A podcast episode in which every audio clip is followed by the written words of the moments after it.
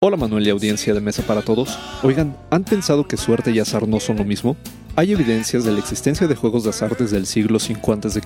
Estos juegos se caracterizan por la presencia de la suerte y, en apariencia, el resultado del juego es impredecible, ya que atiende a una lógica compleja de causas múltiples. Fue debido a ello a que pensadores como Platón consideraron los juegos de azar como nocivos ante las leyes del Estado, ya que atiende a una lógica compleja de causas múltiples.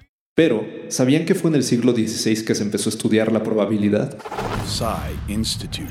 Masterpiece Your Life. El italiano Gerolamo Cardano escribió el Liber de Ludo Ale, primer tratado serio de probabilidad en 1564. Si bien azar e improbabilidad no son lo mismo, el azar ha sido estudiado a menudo con métodos estadísticos, hechos para medir la probabilidad y no los elementos aleatorios, como los propuestos por Pascal y Fermat en el siglo XVII.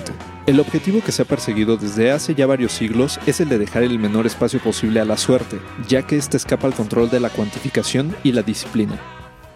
Ante la complejidad de los sistemas económicos, políticos y sociales contemporáneos, se puede afirmar que azar, suerte y probabilidad, lejos de ser factores a evitarse, deben ser pensados como constituyentes del mundo humano, y eso a pesar de que no siempre estén bajo nuestro control.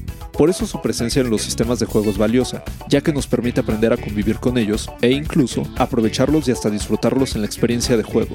Texto original de Blanca López, guion de Antonio Camarillo. Soy Arturo Pedraza y nos escuchamos en la próxima cápsula SAE.